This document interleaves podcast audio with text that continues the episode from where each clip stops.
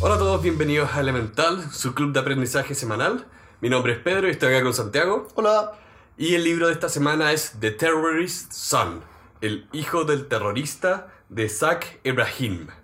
Zach Ibrahim es un autor que mm, fue conocido a nivel mundial a propósito de su charla TED en el año 2014-2013, que trata específicamente sobre ser un hijo de un terrorista y que dio lugar a este libro.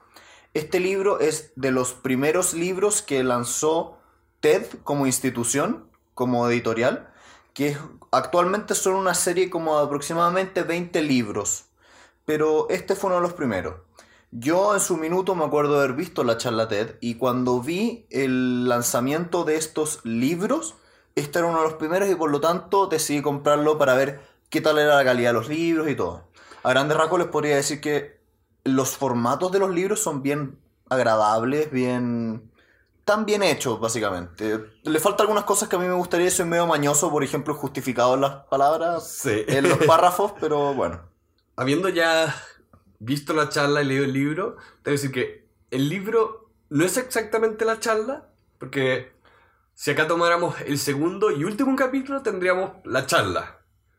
Pero acá entra en mucho más detalle. Este libro realmente es su vida antes y después de que su padre cometiera este acto de, terrorismo, que fue asesinar a un rabino. Y ahora siento que tenemos que darle una advertencia a la audiencia porque este libro toca temas muy delicados de asesinatos, terrorismo, violencia intrafamiliar, relaciones abusivas y cualquier persona que haya sido víctima de alguna de estas cosas puede sentirse incómodo escuchándonos hablar respecto a esos temas. Y siento que es importante que sepan ahora que vamos a hablar de eso. Y si no se sienten cómodos escuchando a desconocidos hablando de esos temas, les sugiero que paren el podcast y nos vuelvan a escuchar la próxima semana. A todos los demás, este es el hijo del terrorista. El libro parte probablemente con la noche del asesinato del rabino. Eh, el libro, a grandes rasgos, es contado desde la perspectiva del autor, de así lo viví, así lo recuerdo, así me contaron un poco. Hay partes donde, entre comillas, él habla por otras personas, pero en general todo desde su perspectiva y es un libro increíblemente empático en cuanto a te pone en la posición de un niño de 7 años que acá lo dice, mi madre me fue a despertar y me dijo, eh, sí, o sea, porque su nombre Zack, eh, con Z, y a él le decían, esto en Estados Unidos, entonces le decían sí. Y le decía, hubo un accidente. Eso fue lo que para él marcó un antes y un después en su vida. Es muy interesante, como tú dices, también el hecho de que te ponen los pies de una persona cuya conciencia es de un niño. Por lo tanto, uno tiende a mirar las cosas desde el punto de vista de un adulto, pero cuando tú te intentas bajar al nivel intelectual de un niño y, por ejemplo, le dicen un accidente, tienes que pensar el peso que tiene para un niño de esa edad que te digan, ah, pasó un accidente con tu padre. Lo cual es, hoy en día, si a ti te lo dicen, puede ser muy impresionante. Pero cuando tienes esa edad, es aún más impresionante. Y después si es que te enteras de todo el resto. o sea, cuando no tienes ningún punto de referencia de nada, cualquier pequeño problema se siente gigante. Y acá de verdad le dijeron, pon todas tus cosas en esta sábana porque no sé si vamos a volver. No sé si vamos a volver a nuestra propia casa. Sí, eso es de un shock realmente impresionante. Y creo que ahora me parece el momento apropiado de mencionarlo. El lenguaje del libro no es, no es un libro que diría como está escrito no diría que está bien escrito, como lo he dicho con libros que vimos antes, como el de Feynman. Este libro está bien escrito en la manera que tú sientes que el autor realmente vivió estas cosas y me recuerda mucho a otra charla TED que se llamaba eh, Hijo del Estado y que era también de la historia de este tipo era un inglés que, su madre había emigrado de un país de África si no me equivoco a Inglaterra. En Inglaterra eh, se, embaraza y cuenta de hecho todo el proceso donde a ella la toman la llevan a una institución donde, que decía, estas instituciones existían para convencer a las mujeres de dar a sus hijos a adopción. Ya. Eh, y él cuenta como cuando lo adoptan, su- después su familia lo desadopta, lo arrestan, lo, pasan en- lo meten en instituciones, cuenta como toda su vida le fue una cosa tras otra mal y lo abandonado que se sintió y todo. Y este autor, eh, y acá Zach, Ibrahim, creo que tiene el mismo lenguaje en el sentido de que realmente te pone en sus pies y yo person eh, yo me sentí horrible leyendo este libro de verdad sentía como en mi guata cómo se retorcía cuando a veces contaba las cosas que pasaban a casa en este primer capítulo ¿te, acu- te acuerdas la parte de cuando ellos van al hospital a ver a su padre Sí. como es un espectáculo de horror, donde nadie, nadie los trataba bien y, y contaba también como su madre estaba tratando de calmar a sus hijos, ser una madre para sus hijos, pero también ella no sabía qué había pasado y le cuentan que su marido le, tiene una, le pasó una bala por el cuello y al mismo tiempo está la policía entre medio, está la FBI entre medio, están los medios de comunicación entre medio. Y contextualizando un poco a todas las personas que nos escuchan, el atentado al cual se refiere y que Pedro está narrando en este minuto es muy concreto. Cuando Zack era joven, su padre, en un acto de fanatismo, de intolerancia, que es una temática que se traduce en todas las palabras, en todas las páginas de este libro, eh, atenta contra un rabino muy famoso. Y ese rabino muy famoso de ju- judío tiene un, un par de, digamos, encuentros, o sea, se, se defienden y hay balas hacia ambos lados. Él termina, el padre del, del autor, termina asesinando al rabino y él queda eh, severamente herido, pero no de muerte, y logra salvarse. Entonces, él termina contando como, también el de niño, ni siquiera, ni siquiera sabían si su padre realmente le había disparado a este rabino. Eh, ¿Cómo se llama? Assam, creo que es el apellido. Bueno, no es tan relevante porque hoy en día ya no es tan conocido, pero lo importante Sí. es el hecho. Él, rabino, era una figura muy eh, conocida en su minuto, también era una figura muy polémica, porque es- este rabino era, no, digo polémico en el sentido que incluso dentro de su comunidad había gente que no le gustaba, Es que era muy extremo. Era muy extremo. Era, o sea, toda la, esta situación fue un choque de extremos y es horrible por donde uno lo mire. Después de esta introducción, el, el autor habla en presente. Dice, hoy en día soy tal persona.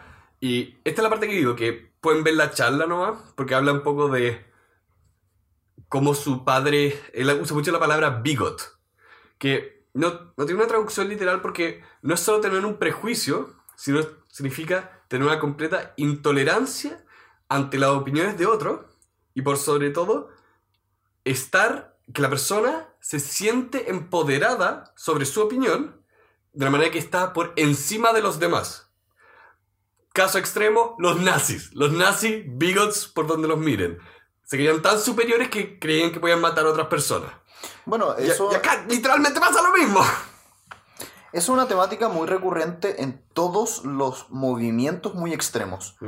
donde tienen esta creencia de que su forma de ver la vida es la correcta y genuinamente sienten que están haciéndole un bien al resto al intentar cambiar su forma de ver el mundo. Y esto es algo que a nivel histórico hay miles de, miles de ejemplos, partiendo por la Inquisición. Y las cruzadas Y en las general. Sí, En general sí, en general cada vez que hay un un movimiento que cree que tiene la razón y sobre todo si es que hay un elemento de la especie religioso donde alguna divinidad dijo que ellos tenían la razón y que todo el resto estaba mal, Oh. cosa que es bien curiosa que se repite en todas las religiones, pero ya. De hecho, hay una frase que me encanta del libro. Me encanta. Eh, Zack la pone al final del libro. Cuando confiesa que, si bien él fue criado como musulmán, él ya no se considera musulmán.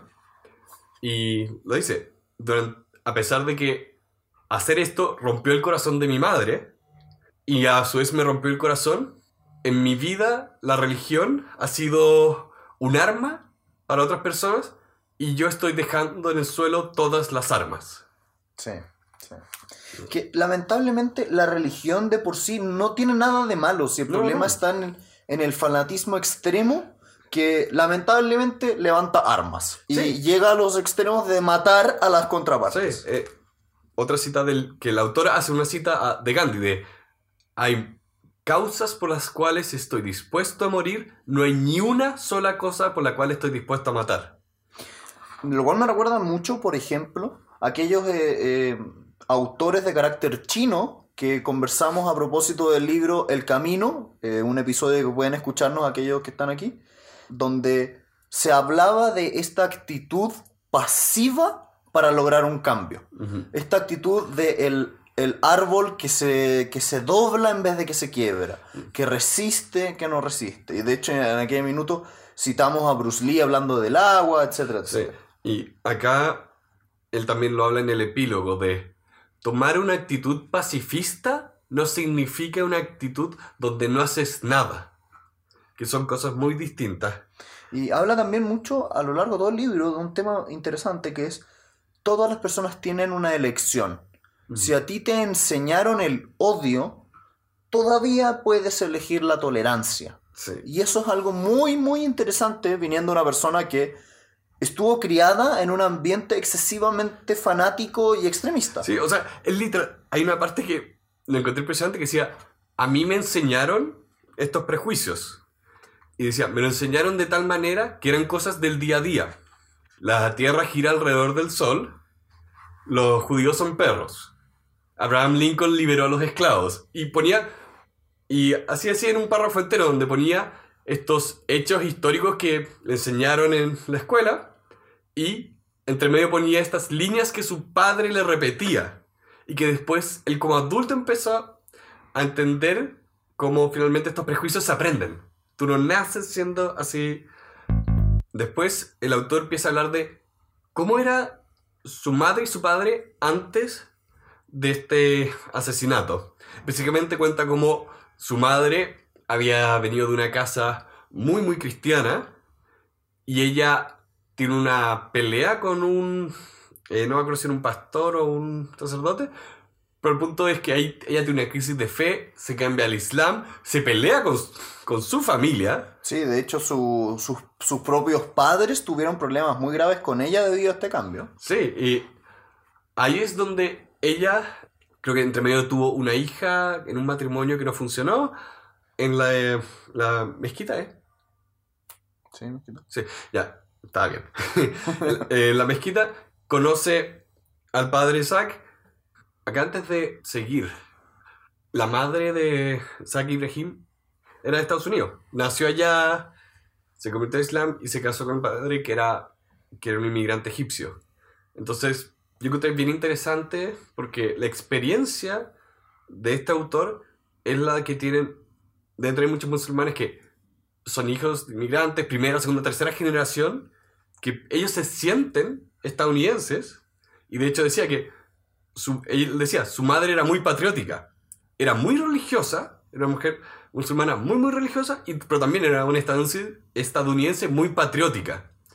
Y contaba que ese conflicto le costaba a su madre. De hecho, es tan así que en una parte del libro la familia decide viajar a Egipto e intentar mantener una vida allá, pero no termina funcionando y vuelven a su tierra natal, que es Estados Unidos. Sí.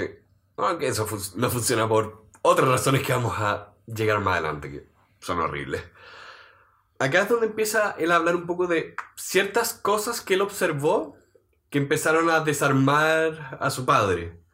Accidentes de trabajo, eh, lo acusaron de violación.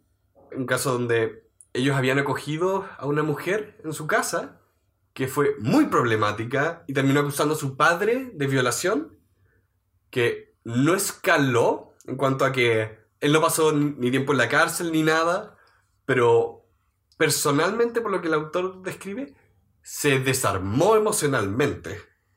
Eso es un tema muy interesante. El autor habla muchas veces que los fanatismos y los movimientos terroristas tienden a tomar personas en sus filas que vienen de ambientes muy solitarios, muy dañados, con muchos problemas, y los tienden a tomar, aislarlos y hacerles creer que todas las personas que son distintos a ellos no son personas, sino que son como imágenes o conceptos. Deshumanizar al enemigo de manera de que puedan poner una bomba y no sientan que están matando personas. Y de hecho me impactó mucho leer esta parte donde él describe lo que su padre estaba pasando y cómo empezó a cambiar, porque en varios aspectos veía cosas relacionadas a motivación. Eh, me acordaba del libro de Happier, donde hablábamos de propósito, motivación, sentido. Y como todas esas cosas son realmente neutrales al final del día, porque también son usadas para actos como estos, donde contaba que su padre tuvo un accidente de trabajo, no podía proveer por para la familia, y eso destruyó su imagen que tenía de soy el padre protector, proveedor. Esa imagen se destruyó. Y viene esta, esta unidad terrorista y le da otro propósito. Y con eso su padre fue feliz. De hecho, es muy interesante cómo el autor habla de que el principio del terrorismo de su padre viene de una época donde no se tenía concepción de que existían redes de terrorismo.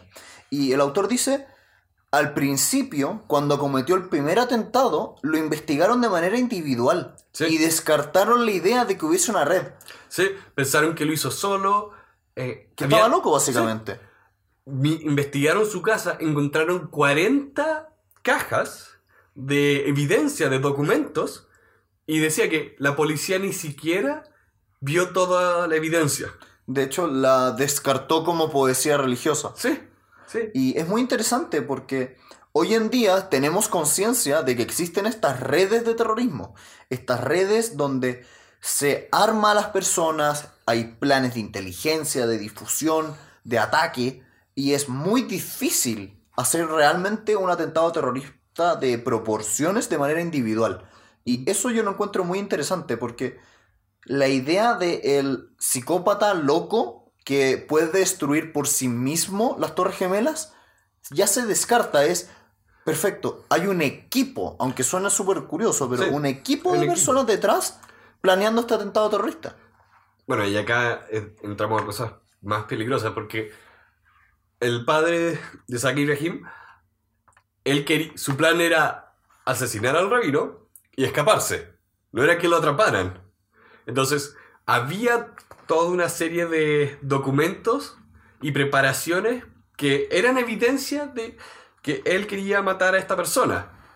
Ahora también, si empezamos a hablar de ataques suicidas, es más complicado. Y por eso también son tan peligrosos, porque puedes tener a un loco solo que no pretende salir vivo haciendo una masacre, como han pasado incluso en ataques terroristas como los tiroteos en los colegios en Estados Unidos o cualquier cosa que es una persona que va a morir y se quiere llevar a todas las personas que pueda. Eh. De hecho, eso es muy lamentable porque hoy en día ha habido una especie como de apatía emocional respecto de la cantidad de ataques suicidas que existen en el Medio Oriente. Y hay de manera, por lo menos mensual, un par de ataques y ya no son noticias. No porque ha llegado a tal nivel de desolación ese pobre pueblo y de barbaridad y violencia que ya no es novedoso. Y eso es realmente eh, espeluznante.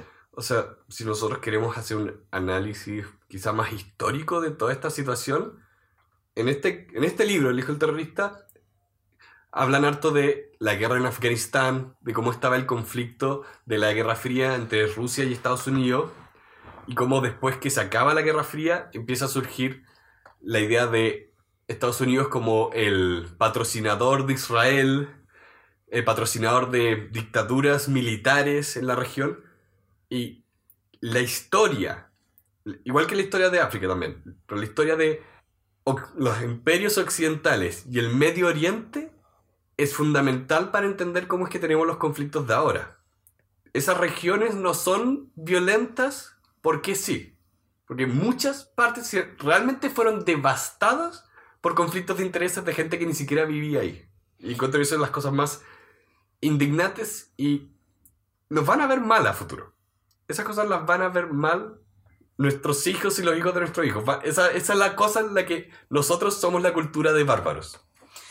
También es muy interesante cómo eh, el autor reconoce que en la mente de su padre, la razón por la cual hacía estos atentados era ya por eh, difusión del Islam, pero también, como tú muy bien dices, decía, mi, mi padre lo que quería hacer era vengarse de estos estadounidenses que estaban patrocinando a Israel y generando una especie de expropiación de sus derechos ancestrales.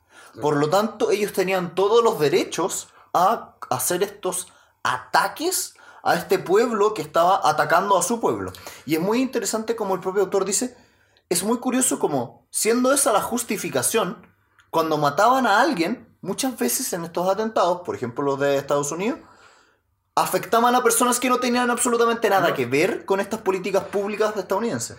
No, e incluso, incluso lo que encontré que eran las cosas tristes del libro, que él fue parte del daño colateral de las acciones de su padre. Acá en la parte post-asesinato, él habla mucho como se tuvieron que cambiar de varias, varias veces de, de casa porque les llegaban amenazas. A él lo golpeaban en la calle, a su madre le gritaban en la calle, cosas que incluso le decían, vuelve a tu país, porque ella estaba vestida como una mujer musulmana. Le gritaban, vuelve a tu país cuando estaba en su país. Y como acá él, siendo un niño, quería creer que su padre era inocente. De hecho, en el juicio que le hacían al padre por el asesinato, lo, lo encontraron inocente por el asesinato, pero lo encontraron culpable por otras cosas. Y por eso lo encarcelaban. Eh, Saca habla de cómo lo único que quería era tener esta normalidad de la familia.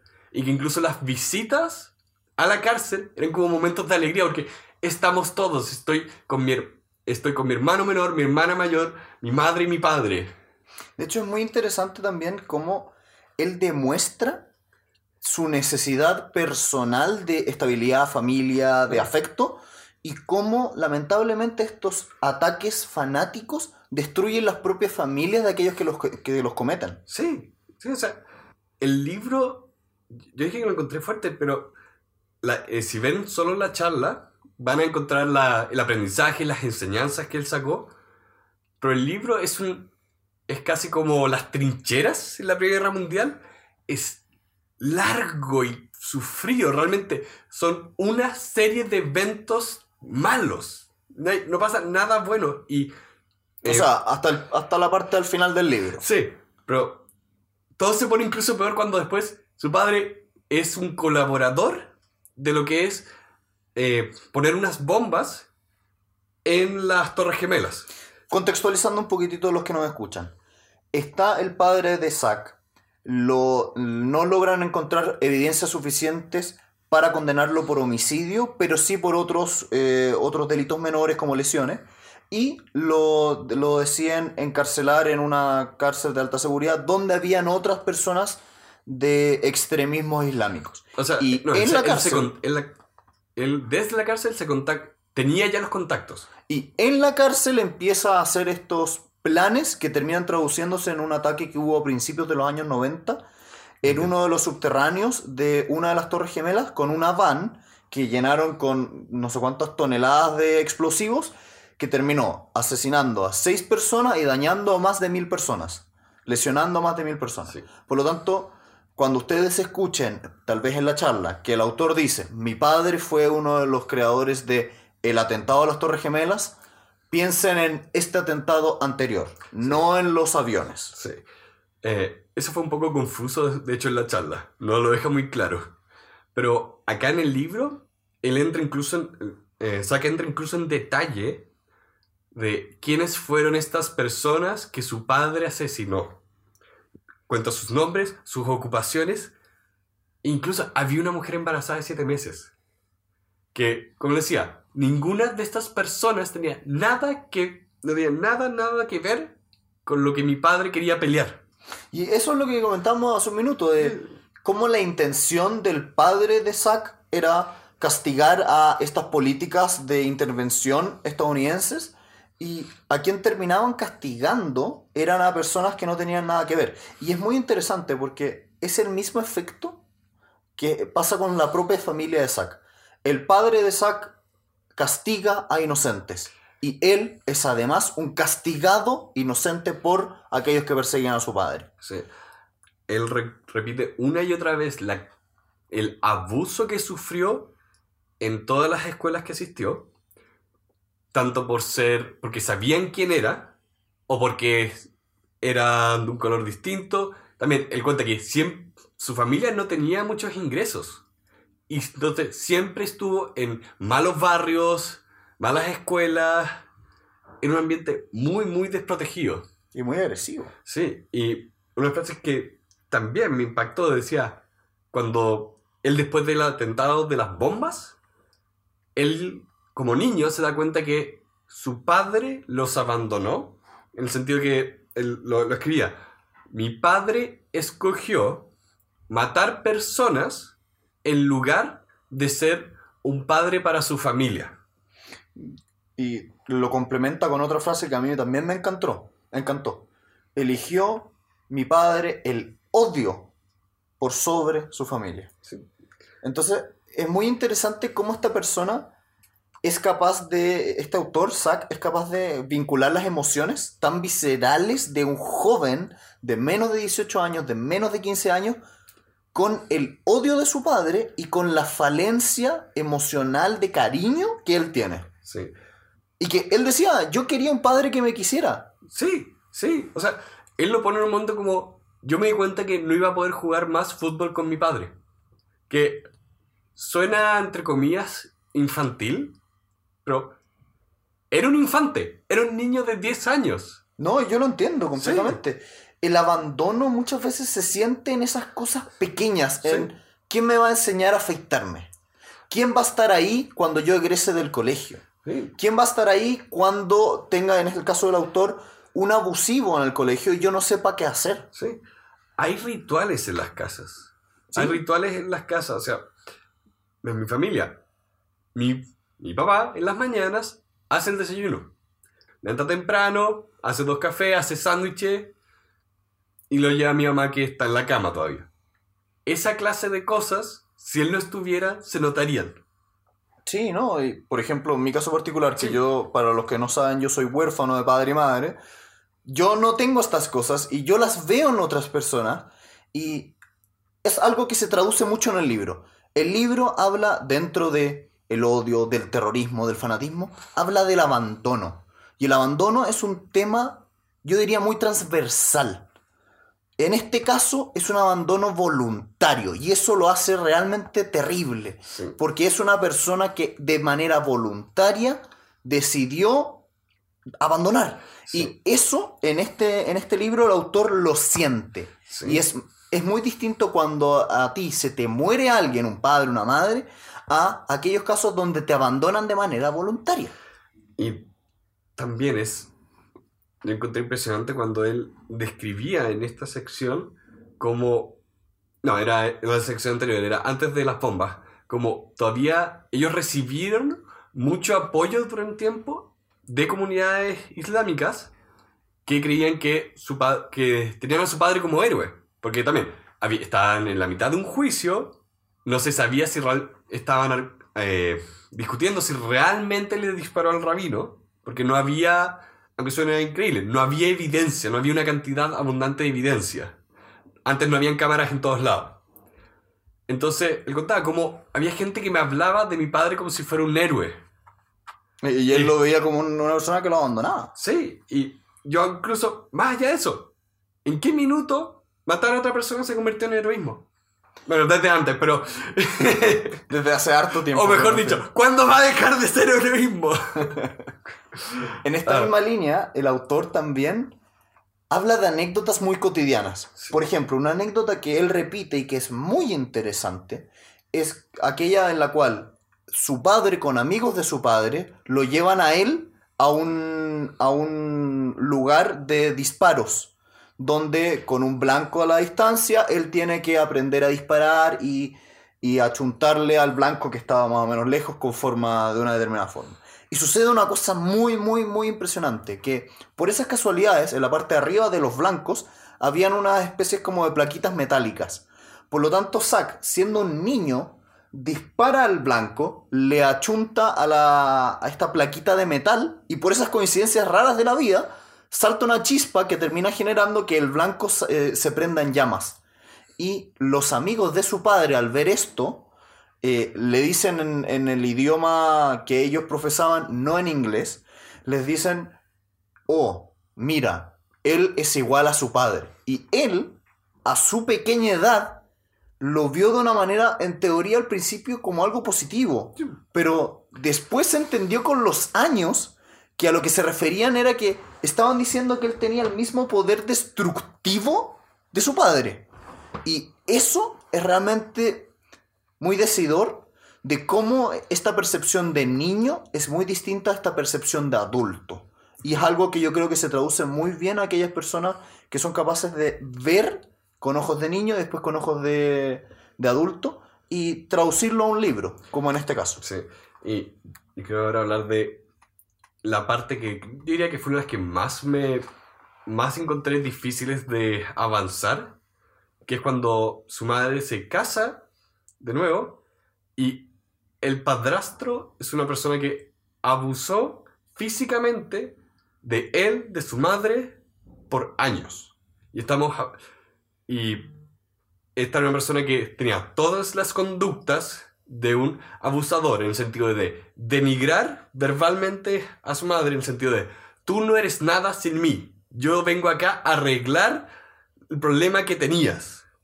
Ah, y también a elevarse a él como esta figura que era irreemplazable, aunque le sacaba la cresta. Contaba que... Los golpeaba mucho. Sí, sí. Yo, yo encontré unas partes que realmente me helé leyendo cuando empezaba, él contaba como se casaron, se fueron a vivir juntos, este señor tenía tres hijos, decía, tratamos de llevarnos bien, era difícil, una vez, él tuvo una pequeña riña con uno de, una pequeña riña con los hijos de este señor, y después cuenta, cuenta cómo es que el, este señor tomó la posición, tomó el lado de su hijo en la pelea, y a él le sacó la cresta. Lo golpeó mucho. Perdón. Entonces, básicamente, él tuvo una pelea con el hijo del padrastro. El padrastro se puso del lado de su hijo. Y a nuestro autor le pegaron. Él teniendo 11, 12 años. No hay edad para que esto se justifique. Y esta parte yo encontré realmente difícil de, de digerir. sí. Pero aún así, ahí sacó unas partes que encontré más impresionantes, que es cuando él cuenta que después de una de estas palizas, él molestó a otro niño. Él se convirtió en el abusador. Y él escribe, no voy a negar de la sensación de euforia cuando yo estaba en el otro lado. Pero en el momento en que vi la cara del otro niño, no pude seguir. Y él detuvo lo que estuvo haciendo y nunca lo hizo más. Y él decía, no puedo, no puedo abusar de alguien más cuando yo he sido, yo he estado recibiendo esto por tantos años. Es muy interesante ese tema porque habitualmente los abusadores tienen hijos o personas abusadas que a su vez, por ser lo único que conocen, repiten el ciclo vicioso y son abusadores a sí mismos. Entonces, es muy interesante cómo el autor fue capaz de romper el ciclo vicioso. Lo cual no es tan habitual. No, es tan habitual. Muchas veces las personas abusadas son ah, terminan siendo en algún sentido abusadores. Muchas veces, no siempre, pero se sucede mucho.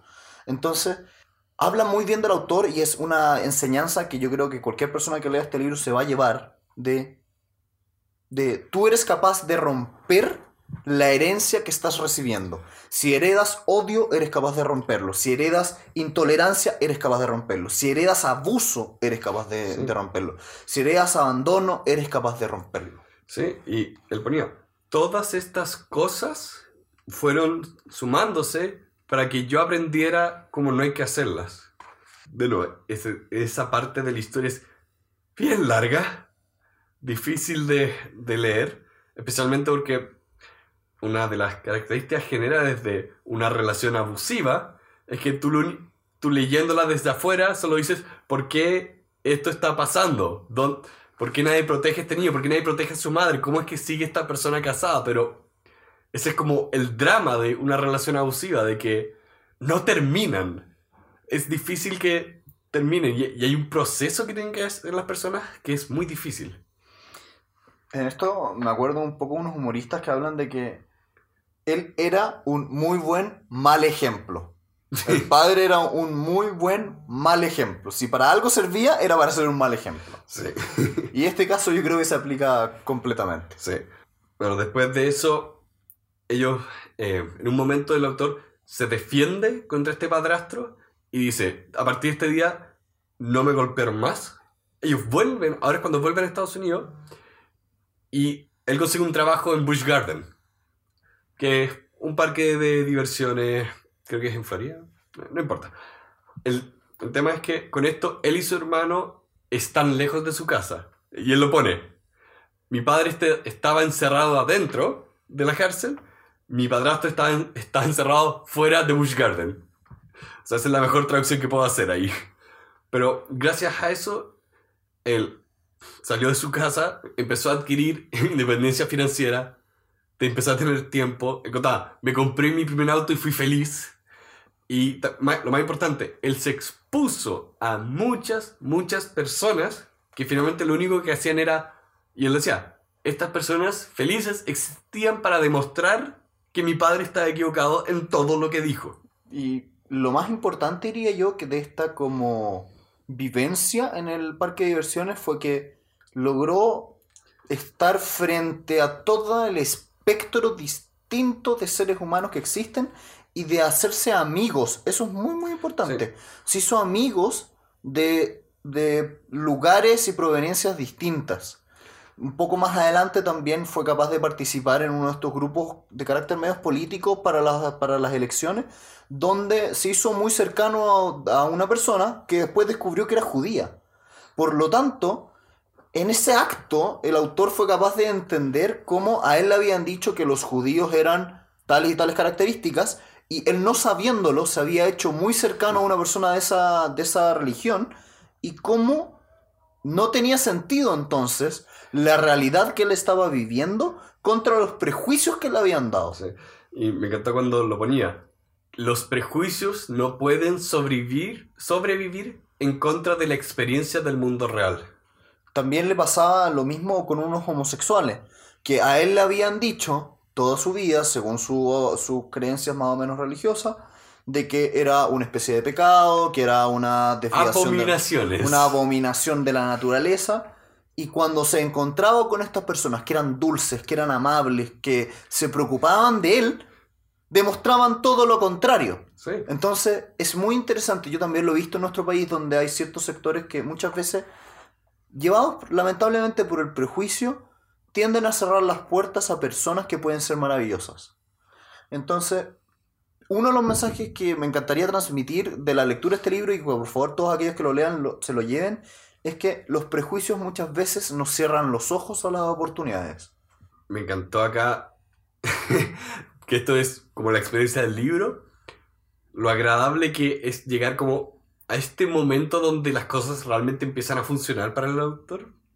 Donde él dice, yo era guía en un safari. Tenía 18 años y era guía en un safari y él empieza a contar como su experiencia como guía de safari, cómo, moles- cómo molestaba a los turistas pero en un juego, en pa- como parte de la atracción. Y como todo eso lo llenaba de alegría, realmente. Y es muy, creo que es muy importante eso, que él tuvo tantas oportunidades para aprender tantas cosas, en el sentido de, si todo el mundo te trató mal por años, él pudo, perfect, de una manera que es perfectamente entendible, sentirse empoderado como para decir, yo puedo vengarme. Yo tengo el derecho de vengarme contra esta gente que me trató mal. Y teniendo eso, eligió lo contrario. Exacto, porque también, imagínate que si él se hubiera cerrado de la manera que su padre lo hizo, no habría realmente, incluso si estaba en contacto con gente distinta, pudo, pudo no haberse conectado con gente distinta. el, el epílogo habla mucho de estos temas y se, el epílogo se parece mucho a la charla. El, el epílogo habla de por qué yo, siendo una persona que al exponerme de manera pública pongo en peligro mi vida, estoy haciendo esto. Y dice, es porque yo creo en mi mensaje, es porque creo que tú puedes elegir la empatía sobre el odio. Acá yo pienso otro podcast que escucho que se llama Revisionist History, que en uno de los capítulos habla de un sacerdote que lo expulsaron de su pequeña iglesia porque él decidió casar a su hijo que era homosexual. El punto ahí de la historia era como este sacerdote estaba dispuesto a hacer un sacrificio por lo que creía, pero el punto importante era que el sacrificio no eran otras personas, no era, no era lo que hizo el padre de Isaac Ibrahim, que mató gente, sacrificó a su familia por lo que creía, sino que fue un sacrificio personal. Y lo mismo acá de, yo me voy a poner en la... Acá esto no puede afectar a otra persona que no sea a mí. Que es realmente personal, que no, no creas daño colateral. Porque eso encuentro que los temas importantes acá de lo egoísta, que es involucrar a otras personas por lo que tú crees. especialmente de esta manera. Este es libro denso. Creo que eso fue harto que nos teníamos que sacar del pecho. O por lo menos yo. sí, eso puede ser. Siento que este libro realmente me afectó de una manera profunda. Y sé que me estoy repitiendo, pero realmente, realmente lo encontré duro, duro, realmente encontré difícil no ser empático con lo que Sagi Ibrahim vivió y cómo esto se repite en tantos lugares, cómo afecta a tantas personas. Em, probablemente se va a notar en mi voz probablemente grite la mitad de las veces que hablé. Pero para mí eso es una señal de que esto fue un buen libro. Quizá no tanto en la parte técnica, o sea, índice de libros, o sea, el índice de capítulos no es muy bueno, pero no importa, o no me importa, porque realmente creo que cumplía el objetivo de enviar este mensaje a través de este dolor y este sufrimiento y esta maratón agonizante antes de esta, este momento como de iluminación. Si tuvieras que ponerle una nota del 1 al 10.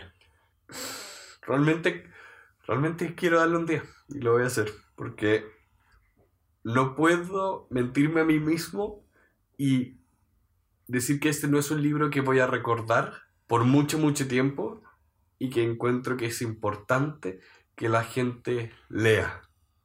Porque especialmente en estos tiempos que estamos viviendo de tanto... Ah, tanto odio, polarización, eh, mentiras que circulan en internet, reaccionismo, populismo de todos los lados políticos. Eh, todo es, parece que todo el mundo estuviera funcionando a 100 kilómetros por hora y nadie quiere frenar con todas esas cosas en el ambiente en el que estamos viendo, realmente encuentro que este libro es importante. O por lo menos lo fue importante para mí. A mí personalmente me gustó mucho este libro. Yo lo leí hace aproximadamente tres años ya. Lo volví a revisitar ahora a propósito del, del podcast. Y estoy muy de acuerdo contigo. El mensaje es muy fuerte. Es un mensaje muy importante porque no es solamente para los hijos de terroristas, no, para nada. Habla de intolerancia, habla de abandono, habla de, sobre todo, empatía. Y estas características son muy importantes para nuestra sociedad actual. Entonces, me gustó mucho como libro. Yo personalmente no le pondría un 10 por una razón técnica. De los 10 puntos, uno de los puntos que a mí me encanta otorgar es eh, estructura, forma de escritura, orden en eso lamentablemente sentí que se cayó un poco el libro. No me gustó, por ejemplo, la forma en algunos párrafos, la forma de escritura no estaba tan pulida. Eh, no se preocuparon de cosas torpes como justificar los, los, los, párrafos, lo cual no es importante, pero habla de profesionalismo. Y sobre todo, por ejemplo, o sea, no por ejemplo, sobre todo me encantaría que este tipo de libros tuviera un mejor editor. Sí, ese es mi punto. El mensaje está bien, me gusta el libro, es muy bueno. Estoy castigando con un 9 de 10 solamente porque faltó un buen editor. Con un buen editor, este libro hubiera sido un 10 para mí. Y yo se lo recomendaría a todas aquellas personas que quieren leer un libro breve, porque tiene aproximadamente 100 páginas, con mucho contenido, muy emocional, y que quieran tener un tema de conversación. Quieran compartir eh, este, este libro con su familia, con sus amigos y tener algo de qué hablar. ¿Tú qué se lo recomendarías?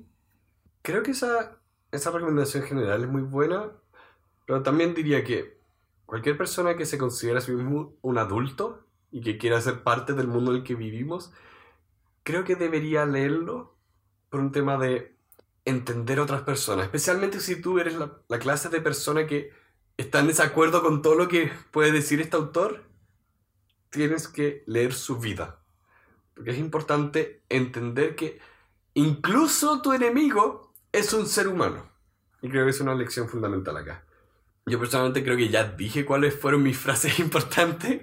Así que, ¿cuáles fueron las tuyas? A mí me gustaron sobre todo aquellas frases que hablaban de las elecciones. De cómo él eligió la tolerancia sobre el odio, la empatía sobre el odio. Y otra que a mí me gustó mucho, que decía, yo no soy mi padre. Yo no soy mi padre, no me juzguen por él. Y es algo tan transversal. Como tantas veces juzgamos a las personas relacionándolas con los hechos de otras personas distintas. Y eso es un vicio nefasto. Nefasto. Porque cierran a la posibilidad de personas maravillosas. Entonces, con eso creo que estaríamos cerrando hoy día.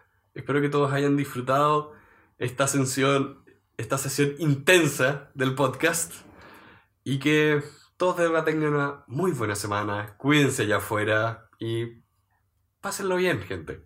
Muchas gracias por habernos escuchado. Adiós, que estén muy bien.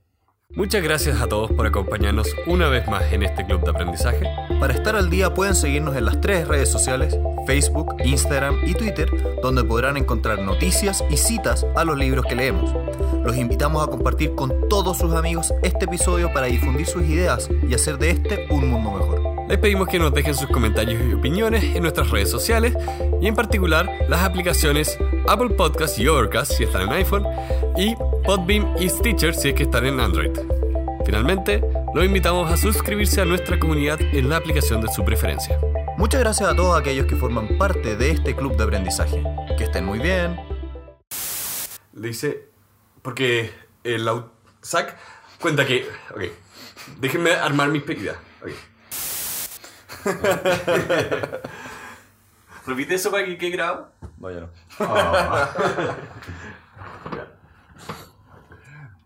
Lo bueno es que ahora puedo poner esa parte al final y nadie va a saber de qué se trata.